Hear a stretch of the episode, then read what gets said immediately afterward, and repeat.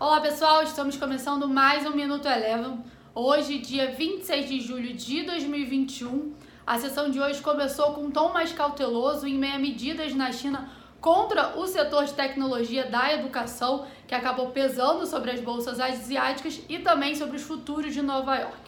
Ainda assim, após a abertura do mercado à vista, a gente teve aí as bolsas norte-americanas apresentaram um movimento de recuperação, conseguiram encerrar o dia de hoje em alta, em meio à expectativa pela divulgação de resultados pelas gigantes de tecnologia nos Estados Unidos e também de olho da decisão de política monetária do FONC, que sai na próxima quarta-feira.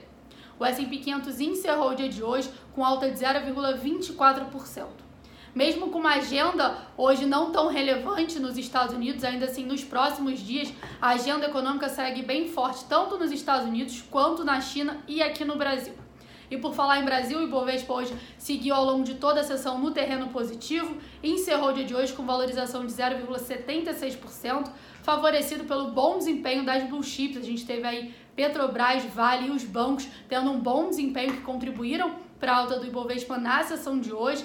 Ainda assim, o maior destaque ficou por conta do setor de siderurgia e mineração, que acompanhou o desempenho positivo do minério de ferro. A gente teve os Minas, CSN, Bradespar e Gerdau subindo aproximadamente 3,5%. Aqui no Brasil, a gente também tem a temporada de divulgação de resultados do segundo trimestre de 2021, que vai ganhando um fôlego maior essa semana. E agora à noite a gente tem a TIM e Energias do Brasil divulgando seus resultados. Passando para o petróleo, o petróleo acompanhou o movimento de recuperação ao longo da sessão das bolsas norte-americanas. O Brent encerrou o dia de hoje com alta de 0,8%, mas ainda assim com os investidores de olho na variante Delta. Por fim, passando para o dólar, o dólar por aqui seguiu o desempenho do dólar index, que teve uma sessão de desvalorização. Por aqui, o dólar encerrou o dia de hoje com queda de 0,7%, cotada a R$ 5,17 com os investidores aguardando a decisão do Fed na próxima quarta-feira. O real hoje foi a moeda emergente que mais se valorizou na sessão.